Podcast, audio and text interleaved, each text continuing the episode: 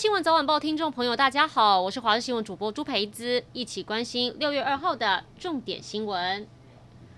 台湾因为新冠病毒死亡个案连续六天以两位数增加，目前是已经累积到了一百三十七例。另外，六十岁以上的重症病例也迅速提高到超过三成。因此，指挥中心决定将机构跟社福照顾系统人员还有被照顾的人疫苗接种顺位，从原本的第六类施打对象再提前，希望可以降低长者感染死亡风险。但是有胸腔内科医师警告，现在呈现的死亡数字只是刚开始，因为从发病到重症大约七天时间，代表上一波确诊人数演变到重症死亡的病例数还没有爆发。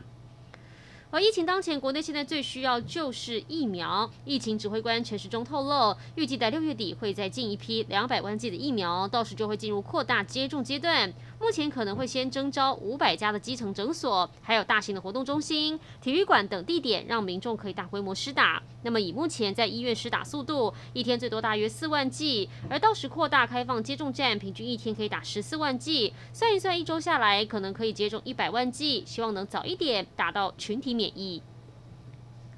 疫情导致宅配货运量大增，高雄大树旗山正值愈合保里之产季，农民昨天却突然接获来自宅配业者通知，六月一号到六月三号暂停配送新竹以北的冷藏包裹。突如其来通知让他们六成产量难以出货，数万吨堆满冷藏库，陆续进入盛产的台南玉井芒果，果农同样也急得跳脚。